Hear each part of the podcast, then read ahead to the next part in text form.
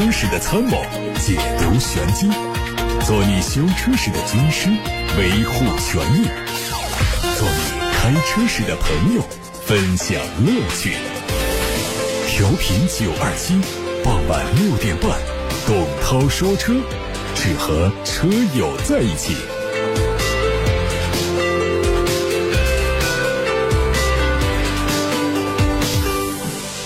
各位正在下班路上的车友们，晚上好，是董涛，欢迎听我说车，欢迎把选车用车的提问发到直播间。我们先看今天的汽车新闻。今年以来呢，国内油价已经进行了二十三次调整，呈现出时涨时跌三搁浅的格局。第二十四轮国内成品油零售价格调整将在今天晚上二十四时开启，本轮油价大概率会搁浅或者是小幅下调。截止到十二月四号第九个工作日，参考原油变化率为负百分之零点六九，预计汽柴油每吨下调三十元，没有超过下调标准线，暂时处在搁浅的区间。如果今天能够成功的下调破每吨五十元，油价会出现五连跌，预测降幅估计只有每升五分钱，不会很大。全国政协常委、经济委员会副主任、原工业和信息化部部长苗圩在二零二三第十八届中国汽车产业论坛上表示，中国汽车市场总量和结构都在发生深刻变化，智能网联汽车产业发展将成为转型成功标志。苗圩分享了几组数据。二零一七年的时候，中国新能源汽车销量只有七十七万辆。二零二二年，新能源汽车的销量就达到了六百八十八万辆，渗透率达到百分之二十八点二，提前三年超过了“十四五”预定的百分之二十目标。今年预计国内乘用车市场新能源的渗透率将会达到三分之一以上。同时，随着新能源汽车的快速增长，国内品牌乘用车在今年上半年的市场份额是达到百分之五十三，首次超过国外品牌，改变了长期以来国外汽车品牌长期占据中国市场的乘用车主体地位的格局。苗伟认为，新能源汽车对传统燃油汽车取而代之的势头已经形成。原来制定的二零三五年新能源汽车超过百分之五十的目标啊，就可能在二零二五年，最晚在二零二六年就会提前实现。他强调，未来汽车行业会发生全方位变革，经营模式将会从卖硬件转向卖软件，从卖产品转向卖服务。工信部网站显示，未来出现在车辆生产企业信用信息管理系统当中。这个信息意味着未来已经获得了独立生产的资质。今年十月，江淮汽车发布公告说，打算通过公开挂牌的方式转让一些资产，涉及包括乘用车公司三工厂存货等在内的三个资产包，打算挂牌的价格将近四十五亿元。经确认，涉及的两家工厂实际上就是江淮和蔚来合作的江淮蔚来先进制造基地和江淮蔚来第二先进生产基地，也就是蔚来的 F 一工厂和 F 二工厂。当时就有传言说，蔚来可能会收购上述江淮汽车的资产，并进一步谋求独立生产资如今，随着靴子落地，蔚来也成为最早一批造车新势力中最后一个拿到造车资质的企业。之前有报道说，本田汽车决定削减中国合资企业广汽本田约九百名合约工。广汽本田的员工总数大约有一点三万人，裁员人数相当于百分之七。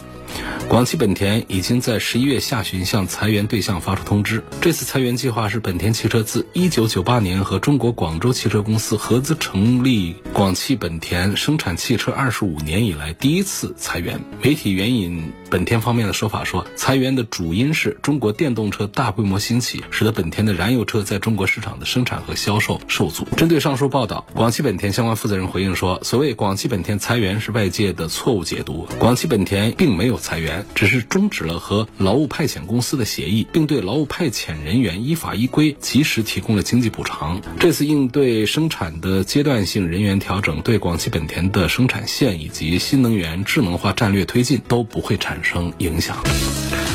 爱驰汽车破产的传闻呢，终于是尘埃落定了。据全国企业破产重组案件信息网显示，爱驰汽车上海有限公司被申请破产审查，经办法院是上海市第三中级人民法院，申请人是安吉汽车物流上海有限公司。相关文书显示，安吉汽车物流上海有限公司以爱驰汽车上海有限公司不能清偿到期债务，而且明显缺乏清偿能力为由，向上海市第三中级人民法院申请破产清算，现在已经立案。爱驰汽车上海有限公司如果有异议呢，应该在七天内向法院书面提出。数据显示，从二零二零年到二零二二年，爱驰汽车的月销量基本维持在两千到三千辆的水平。今年上半年受到现金流断裂、经销商维权、员工停工影响，爱驰汽车已经几乎没有销量可言。今年七月，爱驰汽车发布了关于任命公司 CEO 及财务总监的通知，员工也收到了人力资源部发送的关于成立股东治理临时工作组的通知。这两则通知意在推动爱驰汽车复工复产、重返汽车市场。但从目前来看，爱驰还没有恢复生产经营的迹象，等来的却是上海公司被申请破产审查。如何解决资金链的问题？如何保障关联方权益以及投资人如何安全退场，仍然是摆在爱驰汽车面前一套难题。昨天，上海炮性能版带着越野炮、火炮、火弹、黑弹、龙弹等长城炮全性能家族品鉴会在咸宁举行。上海炮性能版长宽高分别是五米四六、一米九九和一米九六，车辆通过缩短后悬、增加轴距、加宽轮距、优化避震布局的设计，让驾乘空间更加宽敞。内饰也全新升级，大面积的软质包裹，七英寸的彩色液晶仪表加十二点三英寸的智联触控屏，科技感十足。这是正在直播的董涛说车，欢迎继续收听。发送提问的通道有八六八六六六六六热线电话的留言功能，还有董涛说车和董涛说车 Pro 这两个微信公众号，在首页点发消息这个按键来留言进直播间。看后台啊，有个朋友说：“你好，我本人想换辆车。”看中了像本田 URV 和丰田的皇冠陆放，主要是从空间和后期的维修费用来看。当时我看上那个 URV 呢，它上个月销量只有五百多台，而陆放是有四千五百台，就不知道这个该怎么选。然后第二个，如果要选陆放的话呢，选哪个配置比较合适？家里是六口人，两个小孩，确实是销量上这 URV 啊，因为这个车啊，我觉得要分析这个 URV 为什么就卖的不好啊。实际上它早期呢，就是一直都是卖小几千台，对于在本田家里的。地位讲的话呢，我觉得这个数字是可以的，是应该满意的。它毕竟不是品牌号召力那么强的 CRV，所以很多人根本就不知道这个车，厂家也没有重点来宣传这个车。实际上，只要接触这个车，尤其是接触过 CRV 再来接触 URV，会觉得 URV 真的是性价比超级高，主要体现在就是空间非常好，然后。舒适度，后排的舒适度非常好，居家旅行非常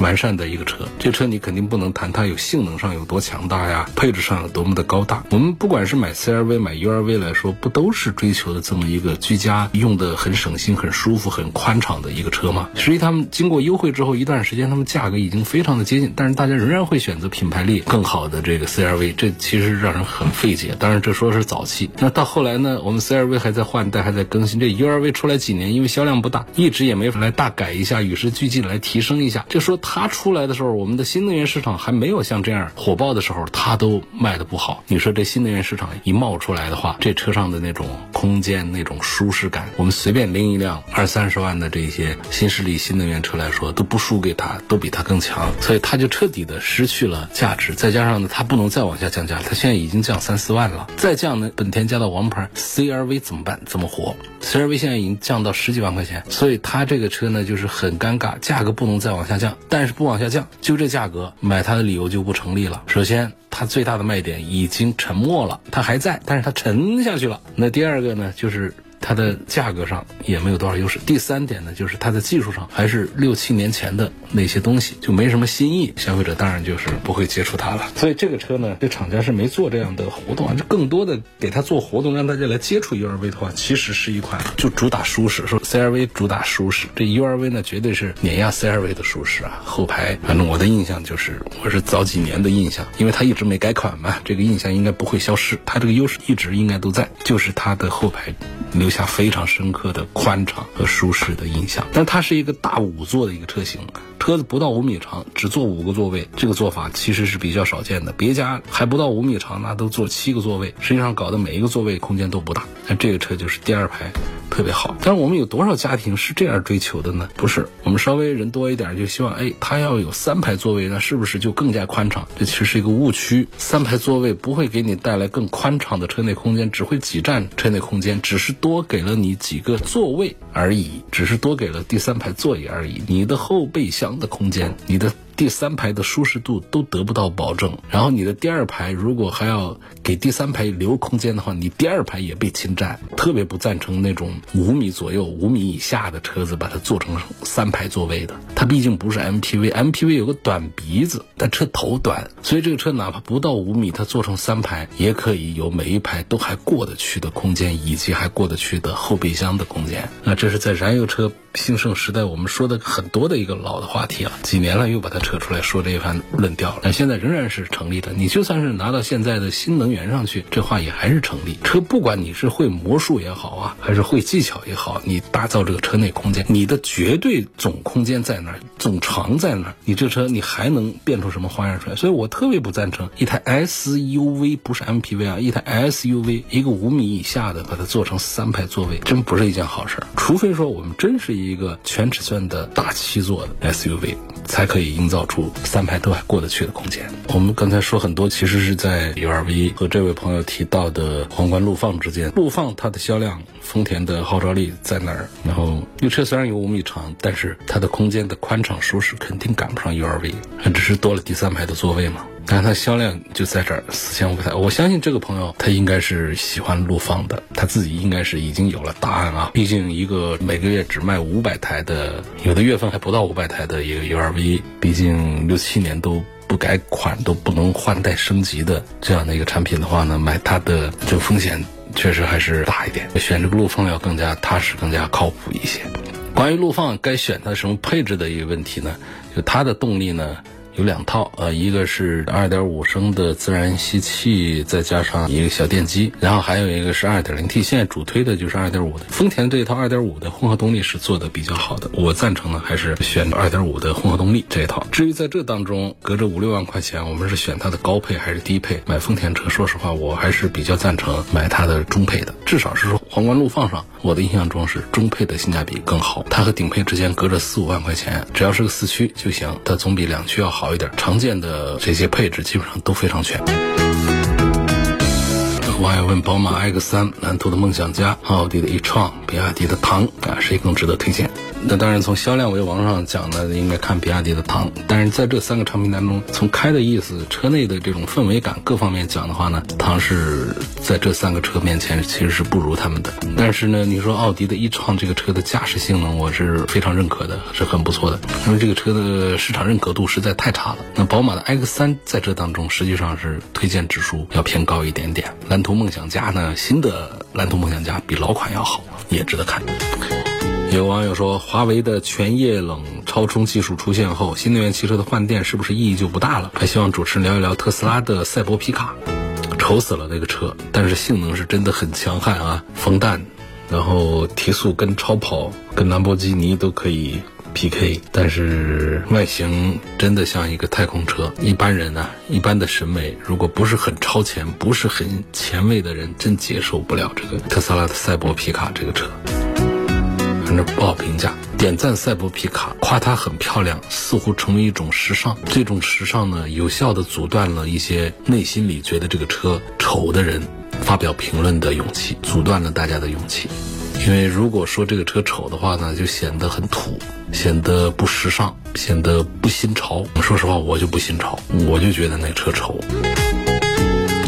说这个新能源汽车的换电是不是意义就不大了？华为的全液冷超充技术出现后，这个事儿可以展开说说吗？这个东西充电快呀，它取决于两方面，一个是充电桩，二个是。车现在只是单方面解决了充电桩的问题，它最大输出功率可以达到六百千瓦。你这样算，十分钟就可以充满一百度的电池。然后你会在我们的充电手机 APP 软件上，以及在车的仪表台上，真的看到一两秒钟就跳一公里字的这种很稀罕的这种景象。我们现在一般的家里的是三瓦、四瓦、三点五瓦、七瓦都算是快充了。然后呢，很多地方呢就只有几十瓦的这样的快充。这真正的一百多瓦的，像国家。家电网的，他们就一百多瓦的建的并不多，然后还有好多就是坏的。然后像有一些像高和啊，有一些他们的这些，包括有一些品牌汽车品牌建的这些站，他们往往我觉得充电桩的质量还是更稳定一些，然后充电的功率一般都会比较大一些。也就是说，它这个六百千瓦是就是我们目前市面上最快的，像一百六十千瓦的是它的几倍，那确实是可以达到一秒钟跳一个一公里的字。但是我们的车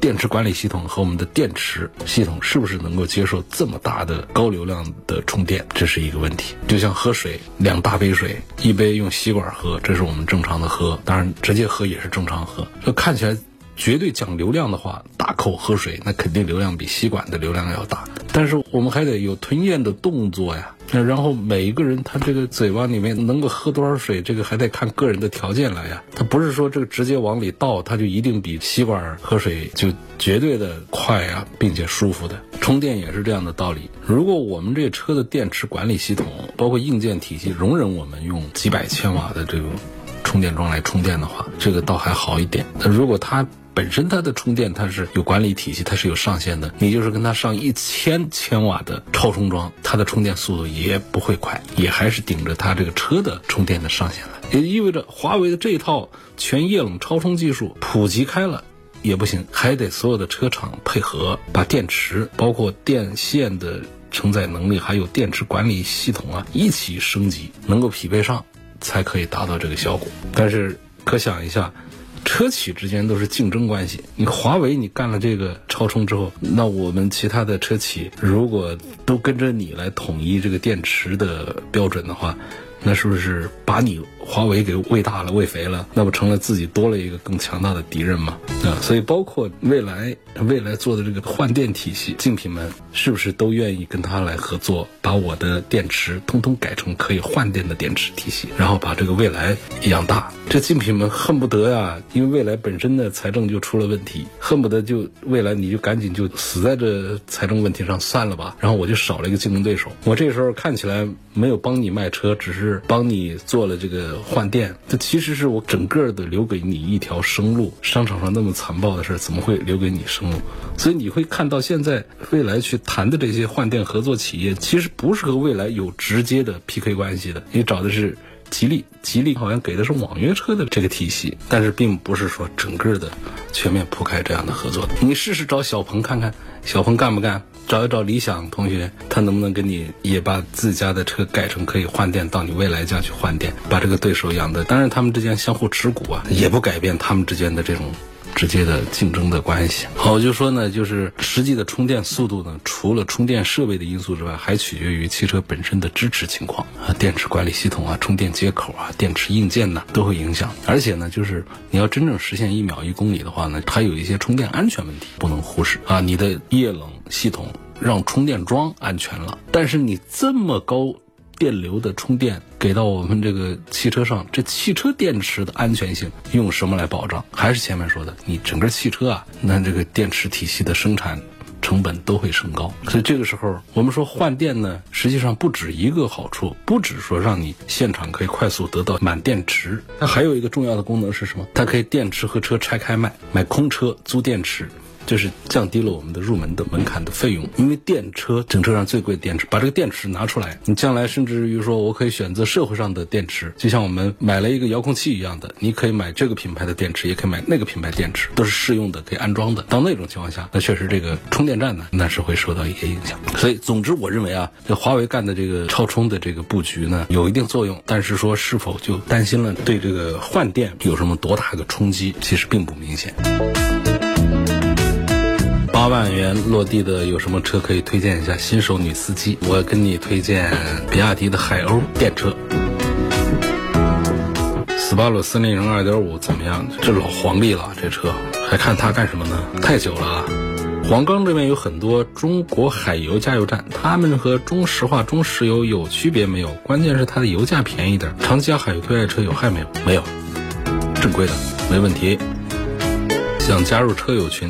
车友群有几种，一个是微信的车友群，一个是董涛说车抖音的车友群，都可以。你关注抖音吧，好吧，搜“董涛说车”四个字，找到抖音号，在里头进群就可以。董涛说车的抖音号、视频号、小红书，欢迎关注。别克汽车怎么样？你得看别克的什么车怎么样。其实别克现在那个有个车 E 五，武汉产的。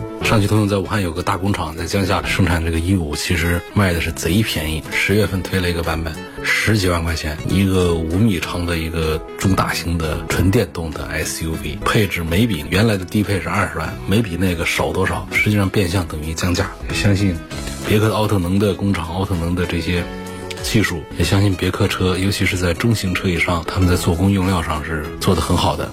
这么低的价格参与这场电动车的大卷，我觉得受益的还是我们消费者。好，今天就说到这儿，感谢大家收听和参与每天晚上六点半到七点半直播的董涛说车。错过收听的，欢迎通过董涛说车的全媒体平台收听往期节目的录音或者是收看视频。董涛说车的抖音号、视频号、小红书，欢迎大家关注。明天这个时间六点半再会。